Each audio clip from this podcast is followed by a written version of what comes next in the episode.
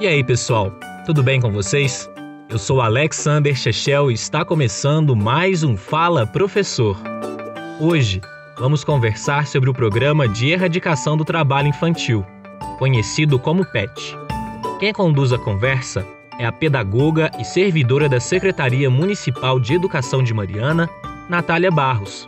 Também neste programa está a assessora técnica da Secretaria de Desenvolvimento e Cidadania, Sara Gomes, responsável pelo PET na cidade de Mariana.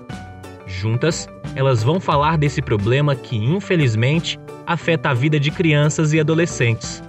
Então se liga, porque o Fala Professor está no ar. Professor, tenho uma dúvida. Eu queria fazer uma pergunta, professor. Professor, eu gostaria de saber. Fala, professor. Professor, eu tenho uma dúvida. Chega mais, professor. Professor, eu tenho uma questão. Então, professor, eu gostaria de saber. Está no ar. Fala, professor. Olá, meu nome é Natália Barros. Sou pedagoga e trabalho na Secretaria Municipal de Educação de Mariana. Faço parte da Comissão de Prevenção e Erradicação do Trabalho Infantil.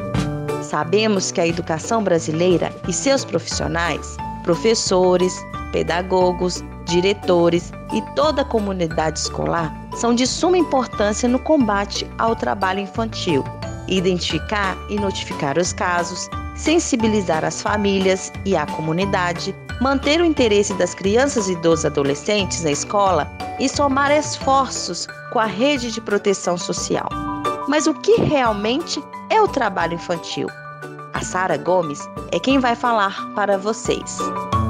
Olá, meu nome é Sara Gomes e faço parte da Comissão de Prevenção ao Trabalho Infantil pela Prefeitura Municipal de Mariana.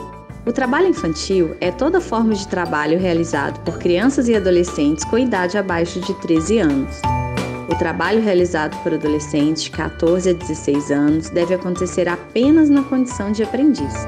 E entre 16 e 17 não podem ocorrer à noite ou trazer riscos. No contexto de pandemia, as piores formas de trabalho infantil podem se tornar invisíveis aos olhos da sociedade como trabalho doméstico e exploração sexual de crianças e adolescentes. Contudo, os serviços dos CRAS, CREAS e Conselho Tutelar estão abertos à comunidade para acolher as famílias que se encontram nesta situação.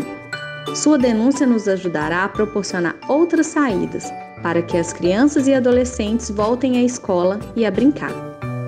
Sara, conta para o pessoal que nos ouve sobre o símbolo da luta contra o trabalho infantil no Brasil.